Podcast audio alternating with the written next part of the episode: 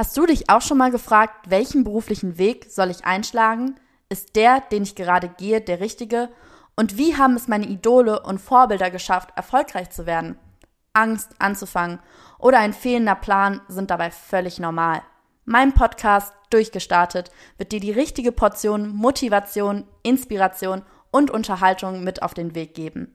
Hier erzählen dir junge Durchstarter von ihren persönlichen Wegen und Erfahrungen hin zum beruflichen Erfolg.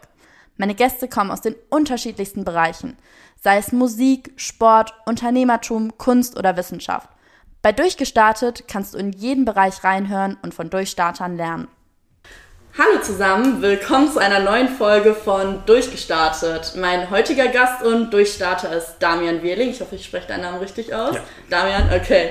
Ähm, ja, danke erst einmal, dass du dir die Zeit genommen hast. Ähm, kurz zu dir, was dich zum Durchstarter macht, was dich äh, erfolgreich macht. Du bist Profischwimmer und deutscher Meister in den Disziplinen 50 und 100 Meter Freistil, wodurch du dich für die Olympischen ähm, Spiele 2016 qualifizieren konntest. Außerdem hast du einen neuen deutschen Rekord mit 21,81 Sekunden im 50 Meter Freistilschwimmen aufgestellt. Inzwischen bist du 24 Jahre jung und schwimmst seit letztem Jahr für die New York Breakers aus der International Swim League in den USA. Doch bevor wir auf das ganze Olympiathema und so eingehen, würde mich mal ähm, interessieren, wie bist du zum Schwimmen gekommen und wann hast du damit angefangen? Vielen Dank, dass ich hier sein darf. Ähm, ja, zum, zum Schwimmen bin ich äh, relativ ja, auf Abwägen eher hingekommen. Also ich hatte, ich habe angefangen mit Schwimmen dadurch, dass ich Angst hatte vor Wasser. Also meine Mutter musste mich ins Wasser äh, quälen. Also ich konnte nicht gebadet, nicht geduscht werden. Ich musste ja das sehr mühevoll und mit sehr viel Kampf habe ich das Ganze erst äh, irgendwann nachgegeben und ähm, dann war es aber auch schwierig, dann überhaupt erst schwimmen zu gehen. Also wir, meine Eltern haben das dann mit so einem Belohnungssystem angefangen, weil es wirklich gar nicht funktioniert hat. Dann gab es ab und zu mal Schokolade, wenn ich dann ins Wasser gegangen bin, weil es sonst halt eben auch nicht gab. Und ähm, es hat trotzdem alles gar nicht funktioniert. Und zur Einschulung musste ich dann schwimmen lernen und ich musste dann ja, schwimmen können. Das war halt eine Voraussetzung der Grundschule. Und ähm, ja, dann haben meine Eltern gesucht, okay, nach einer Privatlehrerin gesucht. Und die war dann nach boah, ich glaube nach 10 Stunden, also 10, 45 Minuten Sessions, äh, war die dann erfolgreich und hat mich ins Wasser gekriegt. Und das hat aber alles so lange gedauert, dass es aber dann, als es geklappt hat, äh, scheinbar richtig gut geklappt hat. Und ich kann mich jetzt nicht ganz nur noch lose daran erinnern, aber dann habe ich gemerkt, okay, ich wollte dann ein Abzeichen nach dem nächsten holen und dann kam ich da relativ schnell rein in das, in das Schwimmen und bin dann irgendwann so in die Vereinsschiene abgerutscht. Ach krass, also du hast dich wirklich nicht mehr getraut, so einen kleinen Zeh ins Wasser zu halten. Nee, äh, gar nicht. Also das war echt wirklich nur so spielerisch, dann auf einer Treppenstufe, dann auf die nächste Treppenstufe Wahnsinn. in der nächsten Stunde. Also es hat wirklich sehr, sehr lange gedauert und mit auch viel Kampf und Geschrei auch. Ach krass, ja, aber vielleicht kommt das auch daher, dass du dich so ein bisschen sensibilisieren konntest ja für das Element Wasser, also so, weil du ja auch dann in der Kindheit schon extrem viel Zeit auch so psychisch mit dem Wasser verbracht hast. Ja, krass. Ähm, habe ich so noch nie gehört, äh, die Angst äh, vorm Wasser. Also ist mir auch äh, neu. Aber ja, cool, das, also hätte ich jetzt gar nicht mit gerechnet. Aber ähm, ja, und du sagst, du bist dann beim Schwimmen geblieben, du hast dann gemerkt, äh, okay, das, das liegt dir ganz gut oder das, das läuft sehr, sehr gut. Ähm, was fasziniert dich so am Schwimmen?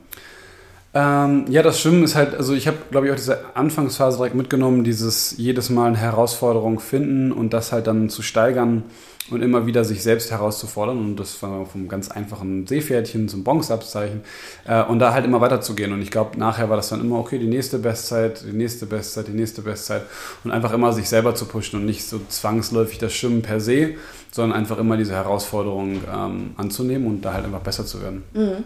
Und ähm ja, Schwimmen ist ja auch vor allen Dingen ähm, eigentlich ja eher so ein Individualsport, Einzelsport. Man kämpft ja mehr oder weniger für sich. Was begeistert dich daran so? Also warum kam jetzt so Teamsport für dich nicht in Frage? Weil man kann ja auch das, was du gerade gesagt hast, sich äh, von Mal zu Mal immer wieder steigern. Das kann man ja auch mit einer Mannschaft sehr, sehr gut. Vor allen Dingen, weil man da ja auch den Support der anderen dann nochmal hat.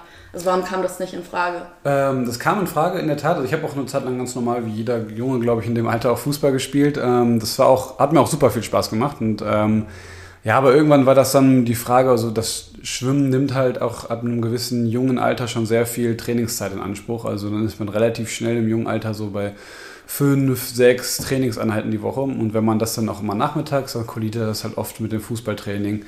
Ähm, und das hat dann irgendwann haben meine Eltern gesagt, okay, gut, jetzt lassen wir das lieber sein mit dem Fußball. Ähm, und dann bin ich da, ja, ich würde sagen, unfreiwillig. Ich glaube, meine Eltern finden das jetzt unfair, aber eigentlich unfreiwillig bin ich dann in, ins Schwimmen reingerutscht und äh, weg vom Fußball. Ja, aber das hat sich dann einfach eben so ergeben. Aber im Schwimmen haben wir halt auch eben Team-Events und man trainiert ja auch unfassbar viel in der Mannschaft. Also ich habe so ungefähr 20, 22 Stunden Training die Woche.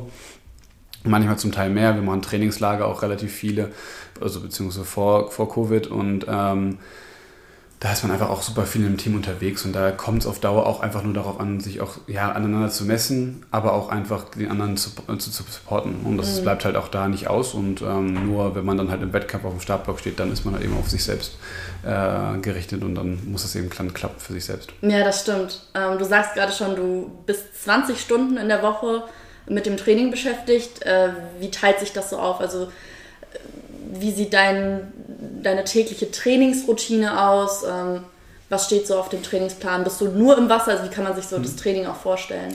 Ähm, ja, es ist immer so ein bisschen phasenabhängig und auch so ein bisschen abhängig, für welche Ziele man hat. Hat man eher so die 200 Meter, eher die 50 Meter jetzt in meinem Fall. Ähm, oder halt eben diese 100 und äh, da reicht es halt zwischen 8 und 10 Wassereinheiten. Also aktuell bin ich so bei 8 Wassereinheiten die Woche, a 2 Stunden.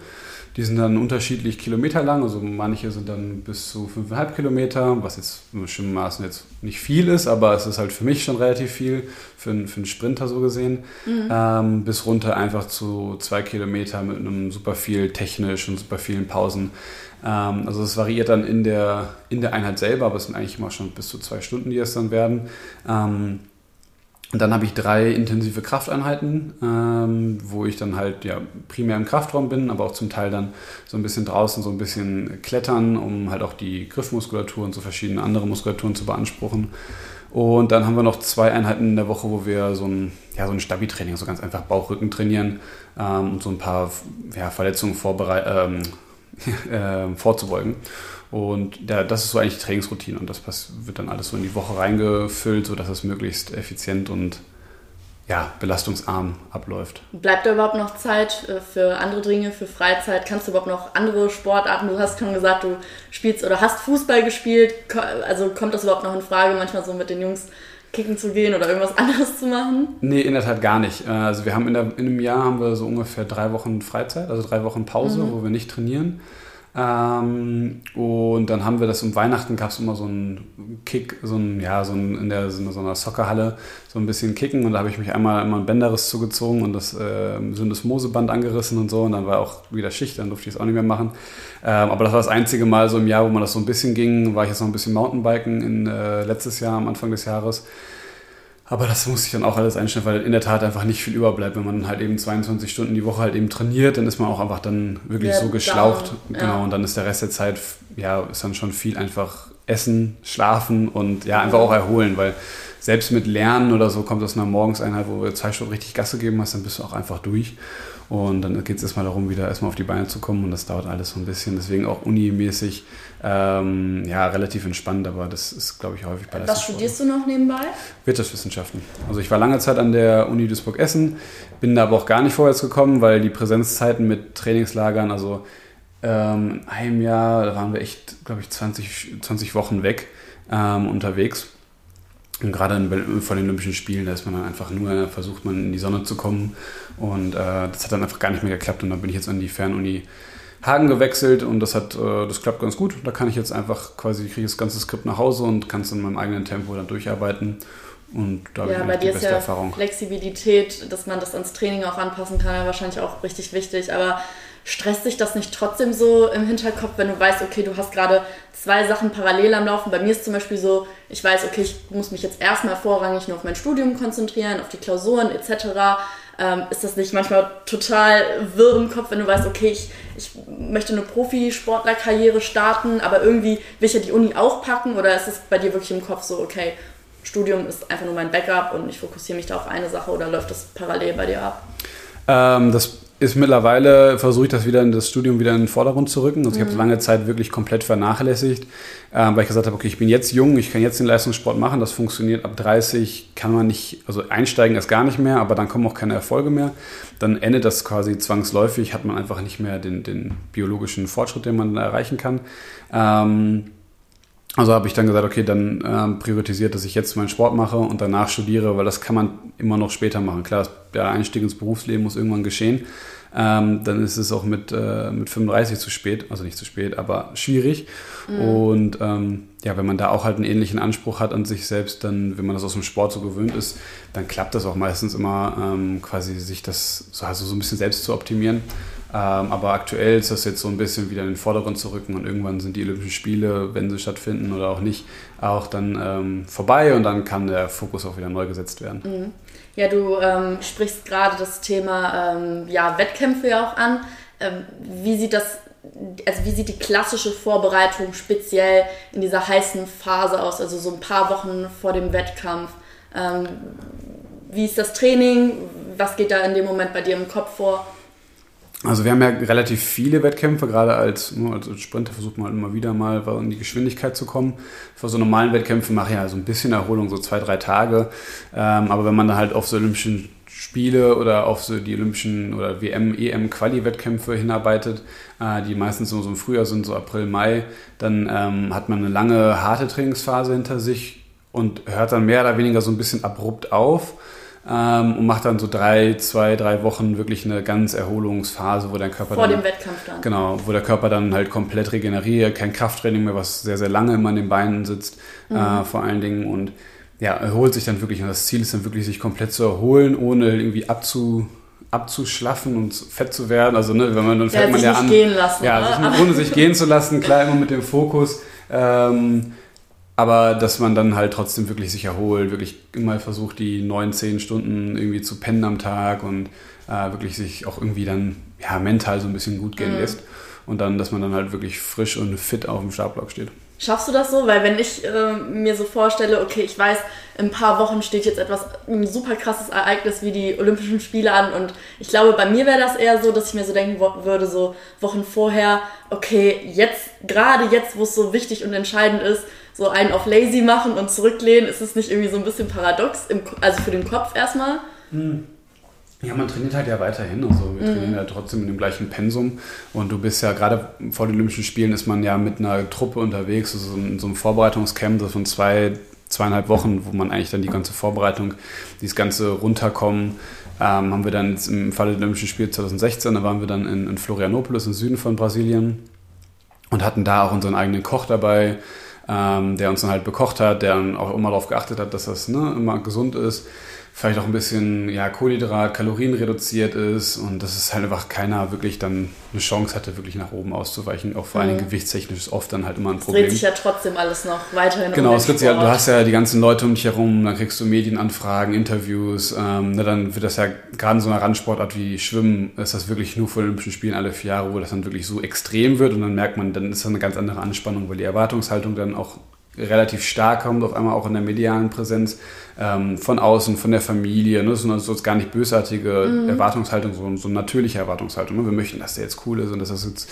dass, er, dass er möglichst abrufbereit ist und das passiert innerhalb des Teams natürlich auch. Also es ist ein relativ großes Team, es also Physiotherapeuten, Ärzte und so weiter ja. dabei und alle sind halt schon so davor fokussiert und haben alle so ein Auge, so unterbewusst, alle ein, einen im Visier so ein bisschen, hat man das Gefühl. Wie gehst du damit um, wenn du jetzt, äh, du hast gerade schon gesagt, okay, ähm, die Augen sind komplett auf dich gerichtet und alles dreht sich quasi in dem Moment um dich und du weißt, du bist die Person, die jetzt leisten muss. Alle haben so viel Zeit und Energie auch in dich reingesteckt und auch Geld ja auch sicherlich investiert. Äh, was macht das so mit dir psychisch? Ähm, ja, also das war witzigerweise 2016 noch so ein bisschen anders, weil da war mir das noch nicht so bewusst. Da war ich bei meiner ersten Maßnahme, meiner ersten Erwachsenenmaßnahme, ich bin da relativ schnell in diesem Jahr halt durchgestartet, mit diesem deutschen Rekord auch in eine mediale du warst Präsenz 20 gekommen. zu dem Zeitpunkt. Genau, war ich 20, hatte das Jahr davor, hatte ich einen sechsmonatigen, also zweimal dreimonatigen Ausfall mit einer Herzbeutelentzündung und dann wieder elendige, ach, keine Ahnung, so Fieberschübe und solche Sachen. Und mhm. dann habe ich dann echt ähm, auf Verbandsarztraten hin zweimal drei Wochen ausgesetzt und ähm, ja, kam dann quasi aus dem Nichts halt wieder also hoch und ähm, deswegen war das so für mich alles so ein bisschen neu und so ein bisschen dusselig, bin ich halt durch die Gegend geeiert, weil dann hat man natürlich auf einmal mit den Leuten, die man so, so ein bisschen ja schon verfolgt hat und beobachtet hat, ähm, auf einmal ist man in einer Mannschaft, dann ist man natürlich auch irgendwie jetzt nicht King Dingeling auf einmal.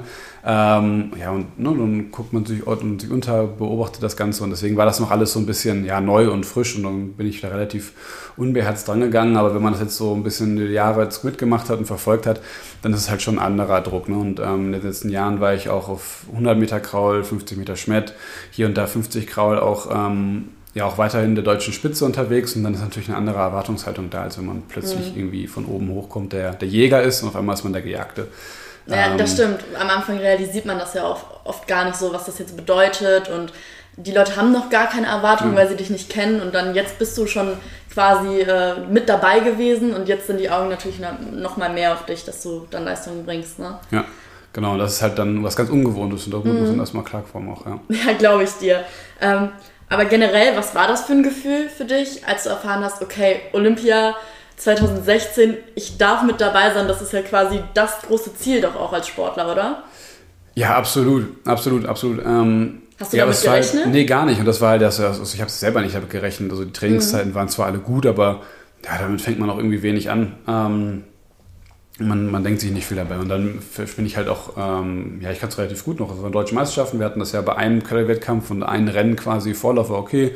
Und das Finale musste halt sitzen. Und ähm, ja, bin ich auf so einer Außenbahn quasi ein bisschen mehr oder weniger ähm, dann auf Platz 1 geschoben weil äh, auf, der, auf der letzten Bahn, auf den letzten fünf Metern quasi, bin ich dann nochmal vorbeigezogen und bin dann auf Platz 1 geschwommen und habe dann Paul Biedermann, der jahrelang auf 200 Kraul dominiert halt, Weltrekordhalter seit 2009 ist auf verschiedenen Strecken, ähm, Steffen Deibel, der auch Weltrekordhalter ist auf verschiedenen Strecken und war ähm, ne, auf einmal vorbeigezogen und war so, oh, geil, das, ne, das ist schon, so, schon krass und ähm, mittlerweile bin ich auch mit Steffen sehr gut befreundet und so. Das halt, hat sich auf einmal so schlagartig auf einmal alles ge gedreht und das ist natürlich super cool. Und das kann man ja gar nicht so beschreiben, dass auf einmal mm. in seinem Mikrokosmos von äh, irgendeinem so Krümel in der Ecke ähm, auf einmal irgendwie mit oben dabei ist. Auf einmal schwimmt man mit seinen Idolen und ja, ja glaube ich dir. Und ähm, ja, die Spiele an sich laufen ja un bekanntlichermaßen immer unter dem Motto, dabei sein ist alles. Würdest du das auch so unterschreiben oder ähm, ist da doch das Ego manchmal so, okay, wenn ich jetzt dabei bin, dann möchte ich auch gerne was abräumen oder ist einfach wirklich nur, genießt man das einfach nur in dem Moment dabei zu sein? Im ersten Jahr habe ich es einfach nur genossen, also 2016. Das mhm. war wirklich einfach nur, okay, da dabei sein ist cool, das war total überraschend, ab jetzt gilt genießen. Ähm, was auch die im Endeffekt ja auch die psychologisch einfache Einstellung ist, wenn man das sagt und bevor man sich, ne, wenn man relativ drucklos an die Geschichte dran geht. Ähm, jetzt ist natürlich so, okay, jetzt hat man die Jahre verfolgt. Ähm, waren jetzt auch nicht die erfolgreichsten Jahre meinerseits. Also ich habe noch meine Bestzeit aus 2016 stehen. Ähm, und jetzt erwartet man trotzdem, okay, jetzt muss es irgendwann platzen, jetzt muss man irgendwann wieder der Schritt nach vorne kommen. Und das ist natürlich was anderes. Jetzt ist dabei sein, das alles ist zwar nett, mhm. ähm, aber eigentlich nicht mehr das Ziel, sondern zu sagen, okay, ein Finale ist schon, das schon der Anspruch. In einem Einzelrennen mit der Staffel haben wir da, glaube ich, auch ganz gute Chancen, wenn alle so ein bisschen auf dem Niveau bleiben, wie sie es waren. Also das ist dann schon noch ein anderes äh, Ziel jetzt auf jeden Fall. Ja. ja. stagnieren ist ja generell immer doof ja. als Sport oder Klar. überall. Ne? Genau, ja. So, äh, das ist frustend. Wenn man nicht weiterkommt, lässt die Motivation dann auch nach, weiterzumachen. Ähm, vor allen Dingen 2016 war ja ähm, für euch als deutsches Schwimmteam, zumindest wurde das so in der Presse äh, breitgetreten, nicht so erfolgreich. Du sagtest auch gerade schon selber, okay, ähm, du stehst immer noch auf deiner aktuellen ähm, ja, Bestzeit und kommst da an der Stelle nicht so weiter. Wie gehst du generell damit um? Also mit ähm, Rückschlägen und wenn es mal nicht so läuft, wie man vielleicht auch erwartet hat? Ähm, ja, das 2016 war vielleicht ein bisschen unfair, weil natürlich die paar Medaillenkandidaten, die es halt ja, von dem man alles erwartet hat, mhm. ne? eben Paul Biedermann, Marco Koch und äh, von dem man es halt, aber die haben halt eben nicht, aber das gab halt eben auch so ein paar, eben inklusive Medien und Neubester geschwommen sind, auf einmal im Semifinale standen. Äh, unsere Staffel ist auf einmal wieder ins Finale vorgedrungen. Das war natürlich ein anderer Standard aus den 2000ern, da war natürlich starke deutsche Schwimmmannschaft, aber es war wieder ein Schritt nach vorne und das wird dann ein bisschen unfair ja, breitgetreten. Äh, aber deswegen war das Jahr für mich kein Fehltritt, sondern ein sehr, sehr gutes Jahr.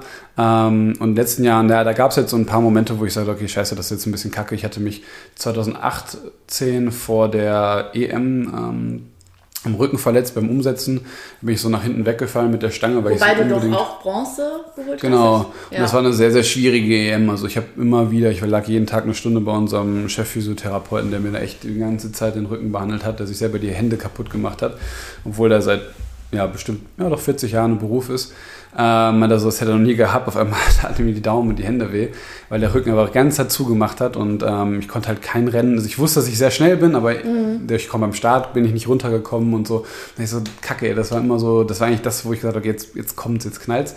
Ähm, das kam halt nicht und dann war das halt sehr, sehr anstrengend. Du denkst immer, jedes Mal gehst du abends ins Bett und sagst, okay, kacke, das war es nicht. Und warum, ne? Das ist so frustrierend. Man will, man will so, in, innerlich denkt man sich so, man brennt dafür ja. und irgendwie körperlich lässt es der Körper aus welchen Gründen auch immer dann in dem Moment nicht zu. Ähm, genau, und das ging halt aber auch weiter, weil dann hatten ja. wir unseren letzten Tag und dann ist immer die Lagenstaffel, das ist immer das Highlight so eines Wettkampfes, der so sieben Tage, acht Tage verläuft.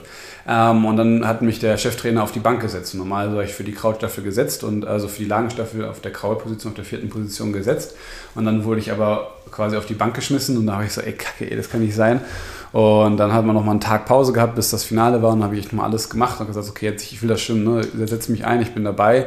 Und da dann total in so einer Zone, also ich kann mich gar nicht an das Rennen selber mehr erinnern, weil ich so weggetreten war, quasi ich war Ach, so krass. dabei in diesem Rennen, ähm, war es halt ein richtig gutes Rennen, nochmal ein richtig guter Abschluss.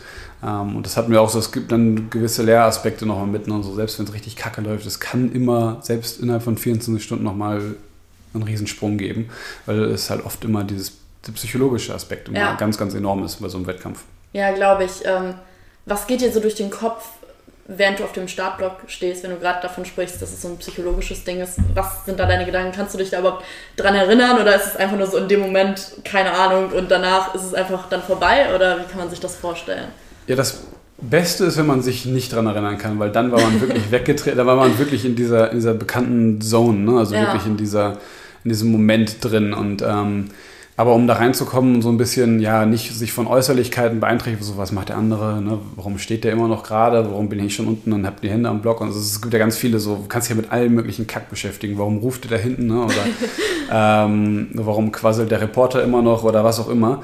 Ähm, ja, und dann ist man einfach dabei, okay, jetzt, ne, wie mache ich meinen Stab? Man konzentriert auf diese kleinen Sachen. Okay, ja. habe ich, hab ich Druck auf den Fersen, auf den, was auch immer. Ne? Du kannst ja ganz viele technische Komponenten so in den ersten paar Sekunden des Starts und dann ist man irgendwann drin und dann muss es von alleine fluppen. Und dann ist man eigentlich nur bei sich, wenn man sich halt von Äußerlichkeiten halt irgendwie beeinträchtigen lässt. Was macht der und wie sieht es bei dem aus? Und dann ist man, hat man schon verloren. Ja, ist einfach total wichtig, äh, dass man den Fokus da vollkommen dann auf sich setzt und mhm. nicht äh, sich da irgendwie ablenken lässt. Aber nochmal kurz ähm, zum Thema, du hattest jetzt gerade eben schon ein paar Mal ähm, angesprochen, dass du auch des Öfteren mal verletzt warst und ähm, was genau hattest du schon alles so für Verletzungen, inwiefern hat dich das beeinträchtigt, wann musstest du mal wirklich längerfristig ähm, ausfallen? Ähm, ja, ich hatte so ein paar, ich habe jetzt nichts Schwerwiegendes gehabt. Mhm. Ich meine, das kommt beim Schwimmen auch ähm, Gott sei Dank sehr, sehr selten vor. Wir haben halt eben nicht so eine. Das ist ja wirklich eine schonende Sportart. Genau, das, wir haben jetzt nicht so eine krasse Impact-Sportart. Mhm. Ähm, wir haben halt eine hohe Überlastungssport. Also wir, haben, wir sind halt sehr viel im Wasser unterwegs, haben eine sehr monotone, einseitige Bewegung für die Schulter. Das sind so die klassischen, sind halt so Überlastungs der, der Sehnen und Bänder um die Schulter herum. Das sind so die Klassiker, ähm, die sich dann so eine Woche strecken. Da muss man halt regelmäßig zum Physio. Das klappt dann auch immer ganz gut. Ähm, dann ist es auch weg. Äh, ja, ich hatte, wie gesagt, bei diesem Fußballspielen habe ich mir mal ein Band gerissen und angerissen und irgendwie ist mit dem Fuß nochmal drumherum. Ähm, dann ist mir, letztens, ist mir das äh, letztes Jahr nochmal passiert, aber nicht so schlimm, nur ein Band angerissen, gerissen. Ähm, das war aber auch nicht so schlimm. Das geht dann auch immer relativ schnell weg. Ähm, ja, ich hatte halt das Nervigste war wirklich ähm, diese Herzbeutelentzündung, weil es dann halt, ähm, ja, mich wirklich acht Wochen wurde ich kardiologisch halt rausgenommen und gesagt, okay, du darfst jetzt nichts machen, leg dich am besten hin, ähm, stress dich nicht in der Schule. Äh, ne, Quatsch.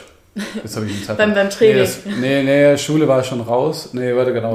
Uni war dann, ne, stress dich nicht in die Uni, geh nicht in die Uni.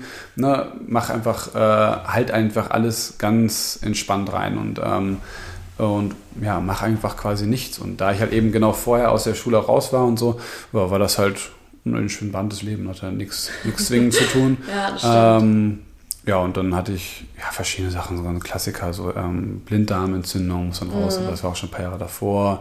Pfeifrisches, das hat mich in der Jugend immer weggeworfen, so ja, immer wieder Fieberschübe. Aber wie gesagt, also wir sind im Schwimmen, Schwimmen sind wir halt echt äh, glücklich, dass wir das haben. Wir sind aber auch super ja anfällig eben für so Bändergeschichten. Also wir gehen mhm. halt eigentlich nicht laufen, weil wirklich Schwimmer sind an Land ähm, ja so ein bisschen stereotypisch äh, schwach unterwegs.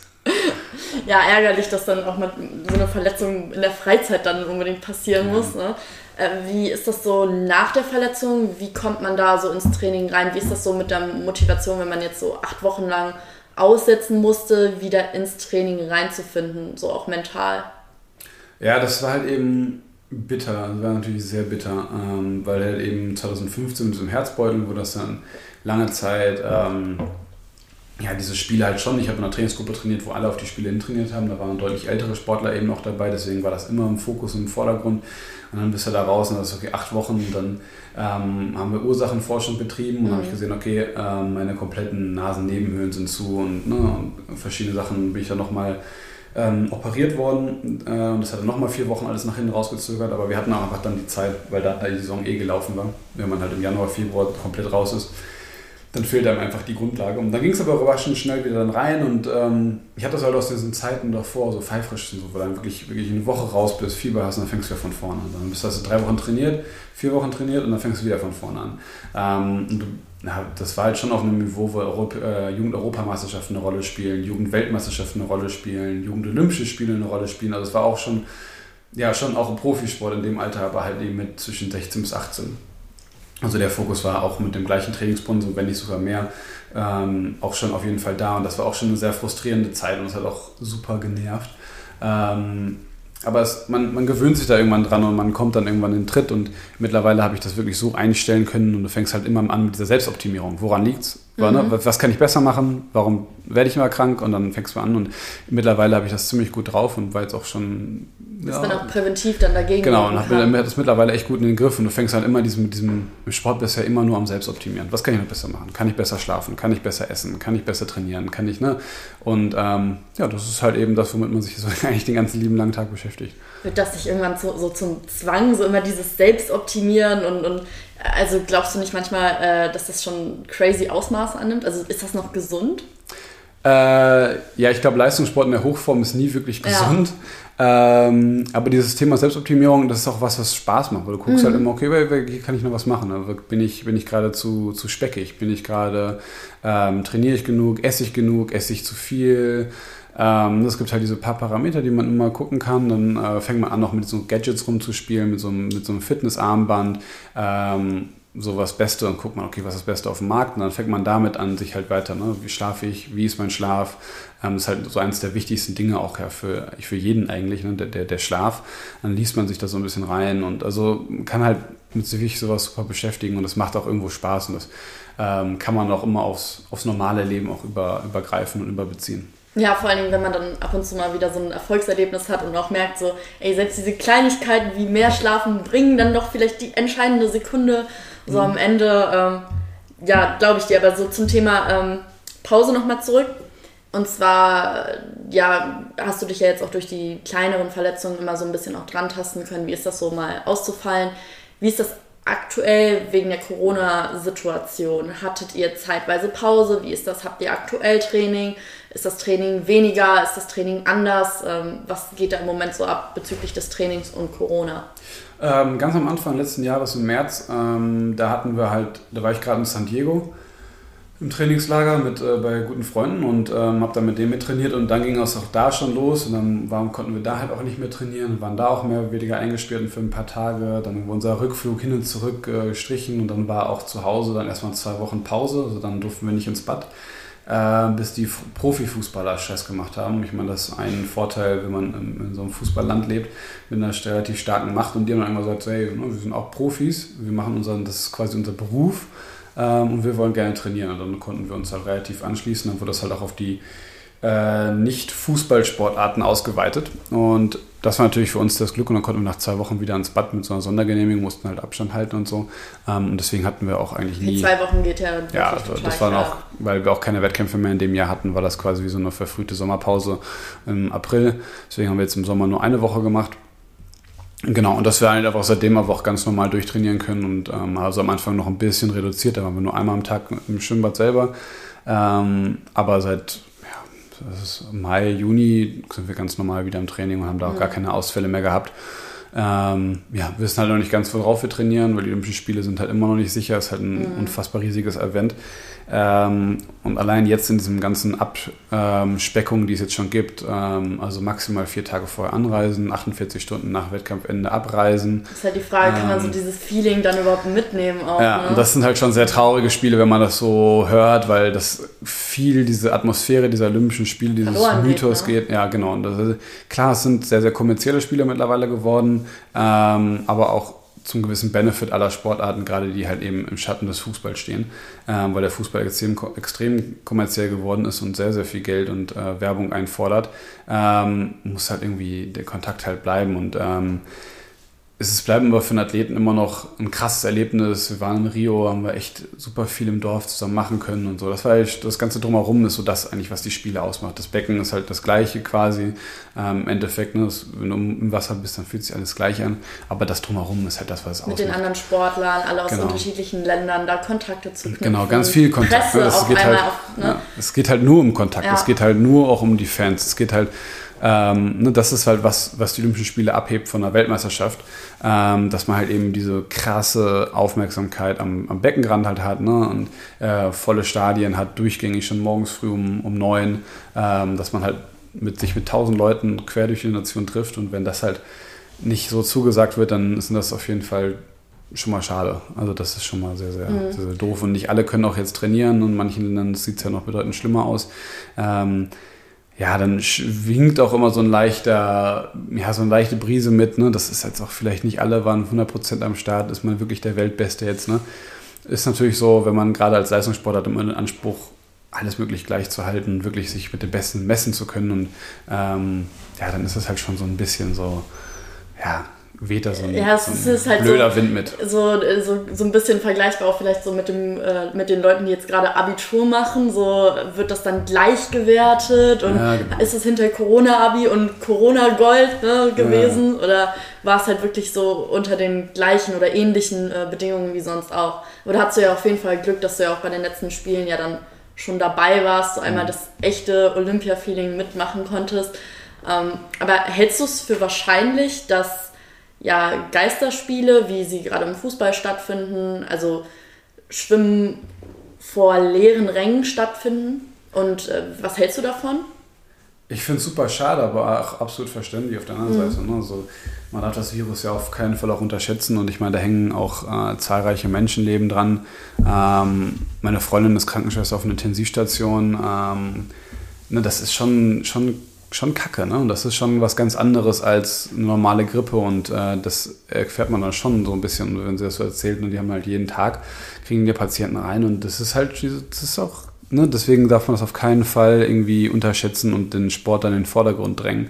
Ähm, aber es wäre trotzdem schade für, für das Event an sich. Und, ähm, aber anders als eine Geisterspiele kann ich es mir auch gar nicht anders vorstellen mit den Zahlen weltweit. Und klar, es ist Sommer, klar, die Zahlen werden auf jeden Fall nochmal ein bisschen runtergehen, aber nicht auf jedem Kontinent ist Sommer. Ähm, mhm. Und äh, dann geht es auf der anderen Seite wieder hoch des Planetens vielleicht. Und dann müssen wir halt müssen wir abwarten. Ja, einfach unter dem Aspekt, dass es ja so international auch ist. Ja. Also vergisst man halt immer wieder, dass ja dann wirklich wieder alles auf einen Haufen zusammenkommt. Das ist halt dann die Frage, inwiefern muss das sein, um welchen Preis halt dann am Ende des Tages. Ne? Ähm, du sagtest ja auch gerade, ähm, als Sportler, äh, wie ist das mit Corona und der Angst davor? Also ihr gehört ja generell nicht zur Risikogruppe, weil ihr halt einfach alle erstmal sehr, sehr jung seid, aber trotzdem möchte man sich da ja nicht so eine Infektion holen, weil es auch gerade die Lunge belastet, die Lunge hinterher vernarbt mhm. und äh, ich kann mir vorstellen, gerade als Schwimmer ist es auch wichtig, ein gutes Lungenvolumen zu haben. Hast du Definitiv. Angst so vor Corona? Ähm, Angst nicht, aber halt Respekt schon. Also mhm. das ist ganz klar. Ähm, also auf jeden Fall schon mal praktisch, dass meine Freundin sich jetzt hat impfen lassen können, ähm, ne, weil da auf jeden Fall auch ein, ein, ja, ein, Fenster der Möglichkeit besteht, dass das durchdrehen kann. Mein, mein Papa hatte es und ähm, das hat ihn auch mega mitgenommen. Er ist jetzt ähm, klar auch nicht mehr, nicht mehr jung, ähm, aber ja, das war schon, schon krass. Also das hat ihn dann noch schon auf, ziemlich von den Beinen geholt. Auch für mehrere Wochen noch war dann immer schwierig, nochmal eine Runde spazieren zu gehen. Oder mal hoch zu, musste sich trotzdem noch ein paar Wochen lang jeden Tag Mittagsschlaf machen, was er sonst nie gemacht hat. Ähm, deswegen ist auf jeden Fall der Respekt da. Die Angst ist halt, ja, verhältnismäßig würde ich mal sagen, wenn man sich das jetzt so ein bisschen in Relation packt, wie viele Zahlen, ne, wie viele Leute sich inf insgesamt infiziert hat, wie wahrscheinlich ist es, sich zu holen. Und ich bin halt super vorsichtig in meinem Rahmen.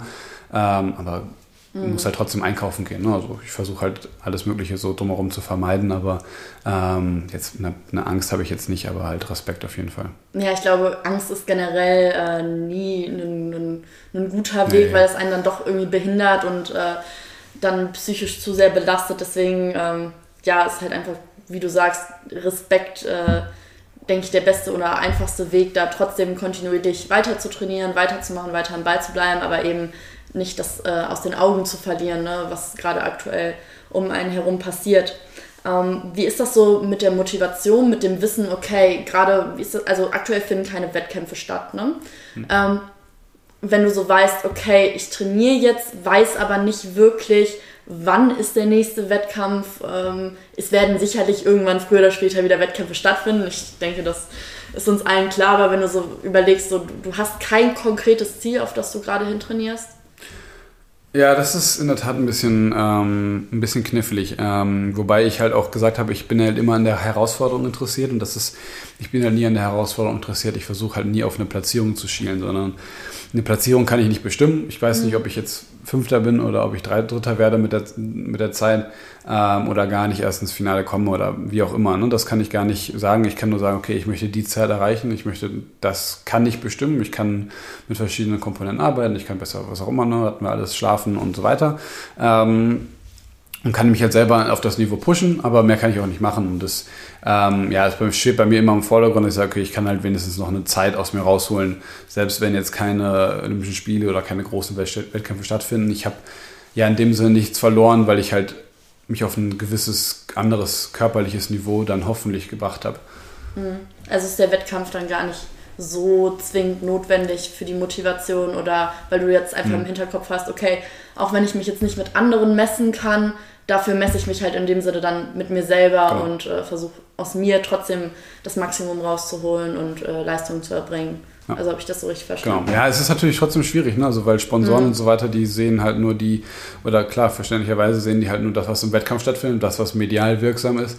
Ähm, und ähm, ja, das ist natürlich auch für die dann auch hart. Und gerade im Schwimmsport schwimmen darf gerade keiner. Ne? Und das ist halt auch für die Schwimmartikelhersteller auch immer extrem, extrem schwierig. Und alle, die, alle, alle Unternehmen, die im Sport tätig sind. Und ähm, da geht auch dann halt eben die, die Finanzierung, die Sponsoren halt ein bisschen flöten. Und das ist halt auch äh, natürlich unoptimal. Aber im Sinne der Motivation, über rein aus der sportlichen Perspektive her, ist das natürlich dann kann man sich darüber noch motivieren. Also das klappt dann schon, wenn ich jetzt sage, okay, ich gehe heute ins Training, damit ich in, in fünf, sechs Monaten, was auch immer, ähm, halt richtig schnell bin. Mhm.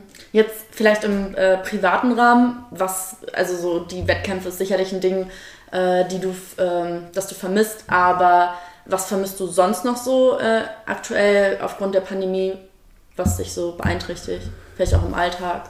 Ja, es ist halt immer so dieses äh, entspannte mal zum Freund fahren oder zu mhm. Kollegen fahren oder zu ja, Leuten, mit denen man halt eben nicht trainiert ähm, und mal kurz ja einen Kaffee trinken geht. Also das ist ganz also diese ja, lapidaren Dinger. Mehr mache ich ja auch eigentlich nicht im Alltag, weil halt eben Training bestimmte Alltag.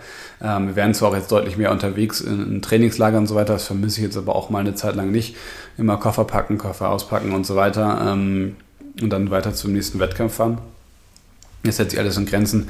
Ja, was mir jetzt so ziemlich genervt hat, war über Weihnachten halt in meiner Familie. Ich habe noch vier Geschwister, ähm, alle mit, äh, mit Partnern und so weiter. Und das war natürlich ein super schwieriger Aufwand, ähm, ne, dass man das irgendwie alles sicher ist. Meine Großeltern Weihnachten halt nicht auch, ne? gesehen, genau und so weiter. Und, ne, Großeltern, die werden auch nicht, nicht immer älter, äh, auch immer älter und äh, ja, das ist halt schwierig, wenn man da halt nicht sehen kann und man weiß vor allen Dingen, für die ist es halt super schwer, jetzt nicht rauszukommen, seit Monaten, Wochen halt irgendwie eingesperrt. Und das ist halt so ein bisschen, das finde ich halt extrem, das ist schade und das vermisse ich so ein bisschen aus der Perspektive. Mhm. Also scheint es auf jeden Fall ein Familienmensch ja. zu sein. Ähm, unter, deine Familie unterstützt dich ja bestimmt. Ähm, ist das so mit der wichtigste Support, den du bekommst? Oder wer unterstützt dich noch so? Wo tankst du vielleicht auch deine Energien?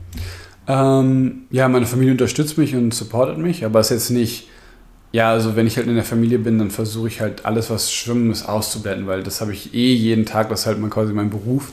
Ähm, und ich muss halt nicht die ganze Zeit über meinen Beruf, oder das soll auch nicht immer im Vordergrund stehen, weil dann ist man auch, ähm, ja, ja, es klingt jetzt immer so blöd, aber dann ist man auch irgendwie Mensch oder was anderes als nur Sportler. Ne? Man, mhm. man definiert sich ja nicht nur rein über den Sport und ähm, dann ist es auch ganz schön, wenn das, wenn das Schwimmen und der Sport einfach mal komplett ausgeblendet wird und man nicht nur über, über dieses Thema Sport, was man, womit man sich halt so viel be äh, beschäftigt, halt ähm, ja, reden muss oder und sich unterhält.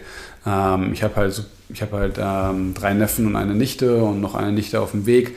Ähm, mit denen ist das dann halt quasi die beste Zeit, um abzuschalten, weil die mit denen kann man einfach problemlos spielen und die sind also bis zu fünf Jahre alt. Also das ist halt so mein, mein großer Abschaltmoment und deswegen versuche ich den Sport dann aus der Familie. Ist das, ich weiß, dass sie das unterstützen, dass die auch dann mhm. zu Wettkämpfen hinfahren, zu den deutschen Meisterschaften, zu Olympia-Quali waren sie da und versuchen noch immer hinzufahren. Äh, meine Eltern supporten mich super, auch sind bei jedem im großen Event auch weltweit dabei, in Korea in, oder in Glasgow auch oder in China oder Brasilien, was auch immer. Ähm, aber sonst ist halt in der Familie halt eher der tut ja, mal ganz gut, wenn ja, genau. nicht immer alles nur Sport und, und, und Leistung, sondern man da einfach mal so ein bisschen wirklich dann gedanklich abschalten kann. Ähm, trotzdem möchte ich natürlich mit dir weiter über den Sport reden. was würdest du sagen, war dein größtes äh, sportliches Ziel oder was hat dich besonders geprägt während deiner Karriere? Ähm, boah, da gab es einige Sachen, die mich der Sport hat ermöglichen lassen. Ähm, also klar, die Olympischen Spiele, das ist immer so, das ist so die Standanforderung, aber die ist auch einfach, also Olympische Spiele sind einfach mal das große Event. Ähm, das prägt die Qualifikation auf dem Weg dahin. Ähm, und ja, aber so wirklich geprägt waren wahrscheinlich so diese kleinen Momente, wo ich gesagt habe, boah, Alter, ich bin jetzt, am, ich bin jetzt fertig, ne, ich will nicht mehr. So in den Trainingseinheiten, wo du wirklich am, am Sack bist und wirklich gar nichts mehr kannst. Und dann gehst du aber noch, okay, ich gehe jetzt nochmal den nächsten Schritt und gehe weiter und ne, brech gleich und so weiter und bist wirklich an dieser, an dieser Grenze, dieser körperlichen. Und dann da rauszukommen, okay, ich habe es irgendwie doch geschafft. Und das mhm. ist halt schon, schon ziemlich cool, ähm, was, was man da alles machen kann. Und ähm, Jetzt habe ich auch angefangen, äh, seit letztem Jahr habe ich auch Covid so ein bisschen genutzt in der Zeit und ähm, kam halt eben über den Schwimmen, weil das über das Schwimmen, über den Sport, da werden halt Leute auf einen aufmerksam. Und dann bin ich ab jetzt mit so einer, ähm, mit einer einem kleinen Verein zusammen, wie Strong for Kids heißen die in Essen. Und ähm, ja, da haben wir jetzt auch, habe ich dann auch ja, die Idee gehabt, so ein bisschen plump durch den Baldener See zu schwimmen in Essen ähm, und halt eben Aufmerksamkeit und Geld zu generieren für wohltätigen Zweck. Vor allen Dingen halt eben für Kinder in, in, in Krebssituationen und so weiter. Also denen es halt wirklich boah, richtig dreckig geht. Ne? Und das packt dasselbe, das eigene Leben halt so ein bisschen in Perspektive. Und das war halt wirklich auch so ein richtig cooler Moment. Ich gesagt, okay, hier kann ich gerade einen Impact mit meinem Sport machen, einen, ja, nicht so einen egozentrierten Impact. Und das fand ich wirklich, ähm, das hat mich so nachhaltig noch so ein bisschen in meinem Gedankengang verändert. Ich sage, okay, ja, ich mache den Sport, aber ich kann mit dem Sport auch was, also ich mache den Sport für mich, klar, mhm. das bleibt auch immer wahrscheinlich so, ähm, aber ich kann auch mit dem Sport was bewegen und ähm, wir haben da auch, es war ein großer Erfolg ähm, und konnten da einiges machen für, fürs Uniklinikum in Essen, ähm, für diese Kinderkrebsstation.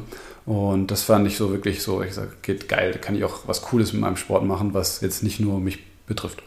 Ja, sehr cool. Also so, dass du aus der äh, Negativität, aus der Pandemiezeit heraus ja noch so ein Projekt äh, mit unterstützen konntest. Ähm, vielleicht an unsere Zuhörer, wie kann man da vielleicht auch mit das Projekt unterstützen? Also was genau äh, macht, macht ihr da und hm. ähm, wie kann man da vielleicht auch seinen Teil zu beitragen?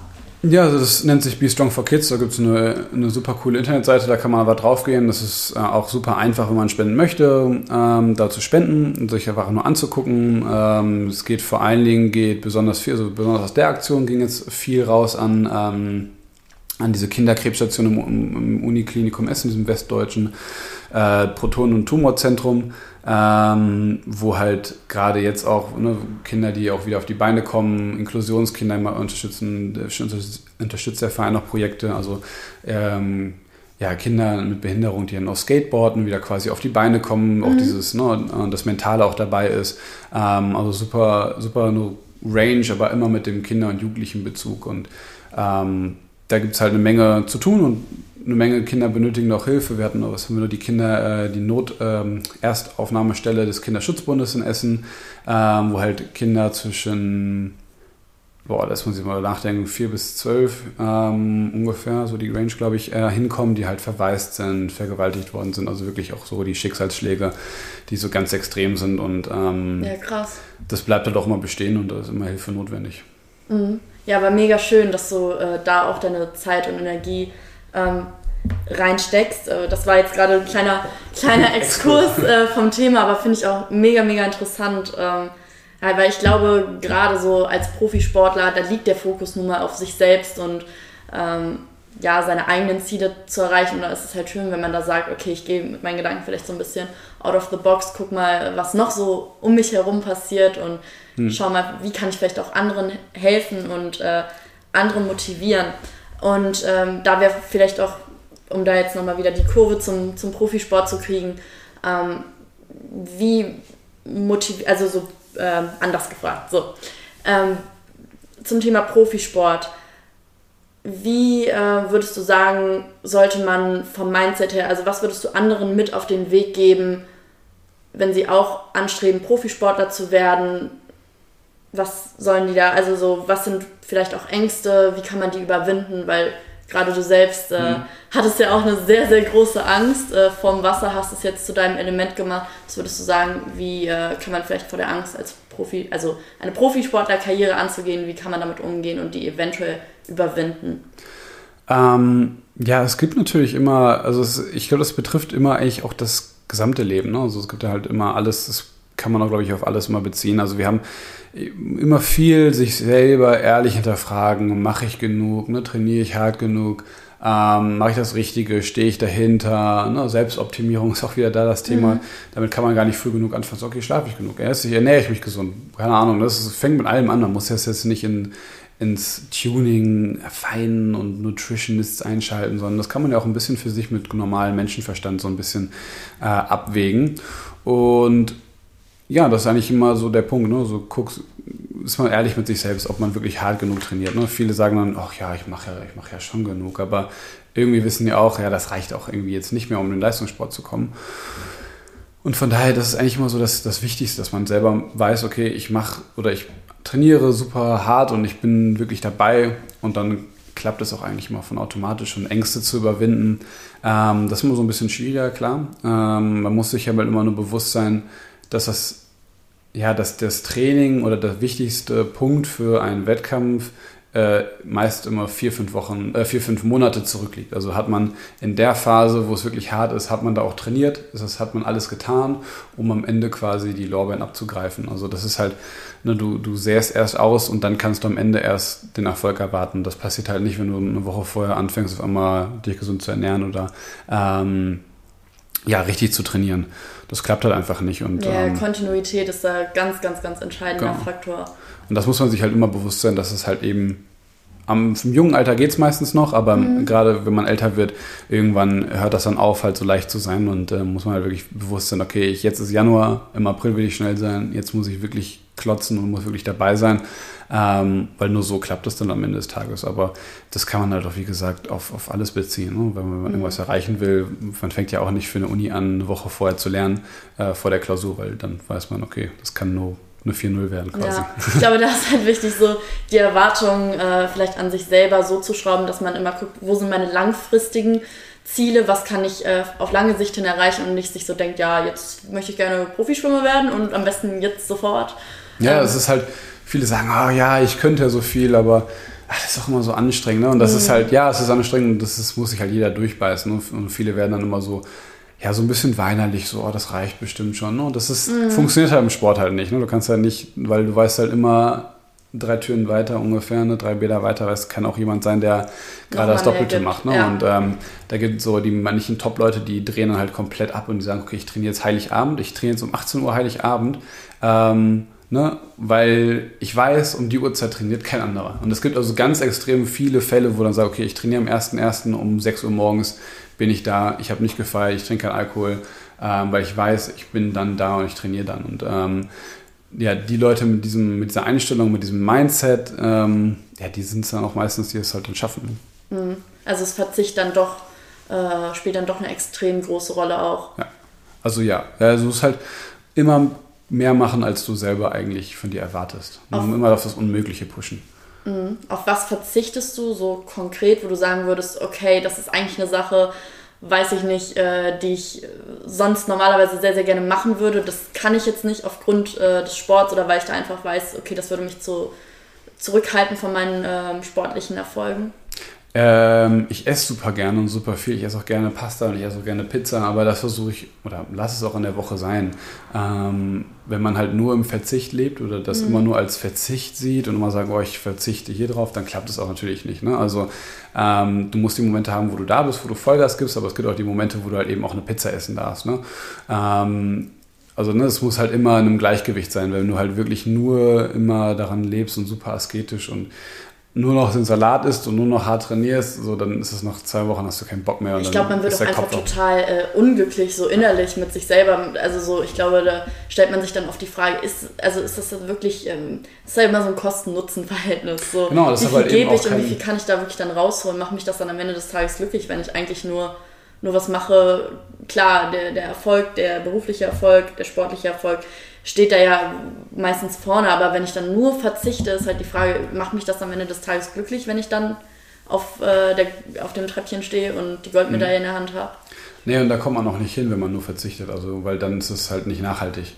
Ähm, und deswegen darf man das nicht als Verzicht sehen, sondern eben als ein Teil eben dieses Programms. Und wenn ich halt eben ähm, jetzt genieße ich es halt eben abends mir, keine Ahnung, ich liebe Mozzarella zum Beispiel. Dann esse ich einfach mehr Mozzarella und finde das halt super geil. Und dann packen wir es in Salat und äh, dann äh, finde ich das super cool. Und ähm, deswegen ist es halt weniger ein Verzicht als, ja, ich arbeite eben auf das Ziel und das ist halt eben notwendig und das ist halt mhm. weniger ein Verzicht, sondern es ist halt einfach ein Teil der Arbeit, ist es halt eben nur dreimal am Tag zu essen, keine Snacks, keine irgendwie selbst die gesunden Proteinriegel, also gesunden Anführungszeichen, weil trotzdem Zucker drin ist und trotzdem, ne, also ähm, Ne, das ist halt weniger Verzicht als eben ein Teil der Arbeit. Aber wenn ich halt, äh, wenn ein Freund Geburtstag hat, dann gehe ich auch mit in den Club und dann trinke ich auch mal mehr und ähm, das ist dann auch okay und das ist dann mhm. ja Kalorien und bla bla bla, aber sonst ist es halt auch nicht nachhaltig. Ne? Wenn du halt nur dann zu Hause sitzt und denkst, ja cool, alle meine Freunde sind gerade unterwegs. Das kannst du auch nicht jedes Wochenende machen, weil du dann einfach, das schafft man auch einfach nicht körperlich, aber ähm, es muss halt auch mal sein. Ja, ich glaube so, auch wenn man das, wenn man so sein Ziel im Hinterkopf hat, egal wie groß das Ziel jetzt erstmal ist, ähm, dann, also ich kenne das nur von mir selber. Ich zum Beispiel äh, trinke fast gar keinen Alkohol oder sehr, sehr, sehr selten. Also vielleicht dreimal im Jahr, wenn es hochkommt. Also ich weiß, hier steht unfassbar viel rum, aber das ist eine andere Geschichte. Das äh, kann ich dir vielleicht gleich mal ähm, erzählen. Bisschen paradox. Ja, eben, also für die Leute, die das jetzt, die jetzt gerade einfach nur zuhören, ähm, ich habe eine Glasvitrine und da steht unfassbar viel äh, Alkohol drin, deswegen kommt das jetzt vielleicht ein bisschen komisch, wenn ich jetzt sage, ich trinke keinen Alkohol. Nein, aber ähm, um nochmal auf das Thema zurückzukommen, für mich ist es gar nicht schlimm zu sagen, okay, ich gehe jetzt feiern, ohne was zu trinken. Also ich habe gar nicht das hm. Verlangen oder das Bedürfnis danach, einfach weil ich für mich selber weiß, okay, es bringt mich, klar, ich bin kein Profisportler und ich äh, hm. strebe auch keine Profisportlerkarriere an, aber ich weiß für mich einfach, das wirft mich zurück und die Zeit, die ich im Fitnessstudio oder die ich beim Eislaufen äh, auf der Eisfläche verbringe, ähm, wenn ich das dann einfach so wegwerfe für ja, ein paar Gläser Wein, ist halt für mich immer die Frage, was gibt mir, was geben mir die drei Gläser Wein und was geben mir hinterher die, die Ergebnisse beim Eislaufen im Fitnessstudio. Und da muss ich ganz klar sagen, die Ergebnisse, die ich dann durch den Sport habe, das macht mich so viel mehr glücklich, als jetzt irgendwie da drei Gläschen Wein zu trinken, um ein bisschen Spaß zu haben. Wenn ich mir so denke, ja, ich kann ja auch ohne Alkohol zum Beispiel Spaß haben. Hm. Und ich glaube, das äh, verstehen halt viele nicht. So, dass es äh, immer eine Frage ist, was macht dich am Ende glücklicher? Und dann ist es auch gar kein Verzicht genau, das ist eben kein Verzicht mehr, sondern ja. das macht es einfach gerne, weil man sagt, okay, ich arbeite eben auf ein anderes Ziel. Ne? Mhm. Und das ist ja auch cool. Dann holt man sich halt eben seine, man braucht ja immer noch Freude und Spaß am Leben. Ich meine, also das bleibt halt immer das Gleiche. Ähm, es muss ja immer halt eben diese Work-Life-Balance und diese ganzen ja, genau. Begriffe da sind. ähm, aber ja, es, es, ist halt eben, es kommt halt eben darauf an, dass das Ganze auch, auch nachhaltig ist und auch Spaß macht. Ja, dass man das kontinuierlich dann noch äh, dran bleibt. Also dass es halt, wie gesagt, einfach zu, zu einem Lifestyle wird, den man dann da lebt, auch als ähm, Sportler. Ja, ich würde ganz gerne an der Stelle ähm, so zum Abschluss kommen. Ähm, hast du noch irgendetwas, was du anderen jungen Menschen mit auf den Weg geben möchtest? Wir hatten ja gerade schon so ein bisschen mhm. über das Angstthema gesprochen, dass Angst ja nicht der richtige Weg ist. Aber ähm, ich denke trotzdem, Ängste kennt jeder ähm, oder die vielleicht auch Angst anzufangen. Ich habe ja auch sehr, sehr viele jüngere Hörer. Was würdest du denen sagen, okay, bezüglich auch Thema Anfangen und an sich glauben, was möchtest du da vielleicht noch so als Abschluss an die Runde geben? Ja, da kann man äh, quasi eine gute Analogie schaffen. Das ist halt, äh, das Anfangen ist halt wie morgens, ne, bei mir 6 Uhr, zum Teil so in meiner Schulzeit um 5.30 Uhr ins kalte Wasser springen. Das ist halt einfach, Augen zu und reinspringen einfach. Ne? Das ist halt dieser Moment, wo man sich weiß, okay, jetzt gerade bin ich nicht on point, jetzt gerade muss, jetzt muss ich springen, jetzt denke ich gerade nicht drüber nach. Ähm, so, es ist halt witzig, diesen Moment zu finden. Aber es ist halt dieses Anfangen, ist halt einfach mal loslegen. Und dann kannst du nach zehn Minuten quasi immer noch aufhören, wenn es dir nicht gefallen hat. Aber man muss halt irgendwo den, den Reiz setzen. Man muss halt immer, immer anfangen, irgendwie da reinzukommen. Und mhm. ähm, ja, gerade, sag mal, Ängste vor Klausuren, Ängste vor äh, Rennen, vor Wettkämpfen, vor Höhepunkten, vor Bewerbungsgesprächen und so weiter. Das habe ich zum Beispiel gelernt oder habe überraschend festgestellt, dass ich keine solche Ängste mehr hatte. So in der Schule hatte ich da so, so ja vor Klausuren, so Abi-Klausuren, End, äh, so, ja, Endklausuren quasi, hatte ich dann immer auch so ein bisschen Schiss. Aber über die Jahre des Leistungssports habe ich da einfach kein, keine Angst mehr vor. Und ähm, ich glaube, da kann man das einfach ganz einfach konditionieren, indem man einfach eben die Arbeit gemacht hat vorher. Wenn man weiß, okay, hey, das ist mein realistisches Ziel. Ich auf eine 1-0 bin ich ehrlich gesagt, habe ich nicht jetzt zu wenig gearbeitet. Dafür ne, weiß ich, okay, ich versuche eine 3-0 von mir aus zu erreichen. Mhm. Ähm, ja, wenn man da immer mit realistisch ist, dann hat man auch weniger Angst, weniger Angst und sagt, ich habe das gemacht und ja oder nein und dann weiß man, okay, dann weiß man, wo man steht. Dann ist man ehrlich zu sich selbst und ähm, das ist, glaube ich, das Wichtigste. Das gleiche für ein Bewerbungsgespräch. Hat man sich gut vorbereitet, weiß man ungefähr, was man jemand, was, was gefragt wird. Ne? Hat man sich damit mit dem ganzen Thema beschäftigt und vorbereitet, dann hat man da auch weniger Angst vor und ist weniger, ja, also vor allen Dingen, also nervös wird man immer sein, aber man hat zumindest keine Angst mehr. Ja, ich glaube, es geht halt einfach darum, was du so ein bisschen sagen möchtest. Bereitet euch vor, äh, konzentriert euch auf das, was ihr könnt, fangt an, traut euch anzufangen und wägt dann einfach realistisch ab, okay, äh, lohnt es sich da einfach noch mehr Zeit reinzustecken oder ist es vielleicht doch nicht so das Richtige, dann kann man ja auch sicherlich andere Dinge ausprobieren und dass man sich dann einfach traut, ja. sich auch so seiner Angst, Angst zu stellen und dass man, wie du sagst, gar keine Angst haben muss, wenn man äh, hart trainiert oder sich hart auf etwas vorbereitet, äh, dafür lernt und äh, nicht, sagen wir mal, einfach äh, unvorbereitet direkt die Erwartung an sich selbst hat, okay, das muss ich jetzt äh, rocken, obwohl ich gar nicht wirklich was dafür getan habe. Das funktioniert halt einfach nicht. Ne? Ja, und das Wichtigste ist, glaube ich, was ganz viel ich auch immer wieder gesehen habe, ist einfach mal auch was anzufangen und auch zu scheitern. Ne? Also ich hätte das jetzt auch ganz oft gesehen, dass Leute ein Studium angefangen haben, oh, ich möchte hier aber nicht mehr wechseln, aber wenn man damit nicht glücklich ist, dann muss man auch eben, dann fängt man einfach von an nach einem Semester oder zwei und sagt halt, okay, das war es halt eben nicht für mich. Ne? Das ist mhm. auch vollkommen legitim. Das gleiche haben wir im Training halt auch so, okay, das Training hat für mich nicht gepasst, dann fange ich halt wieder woanders an.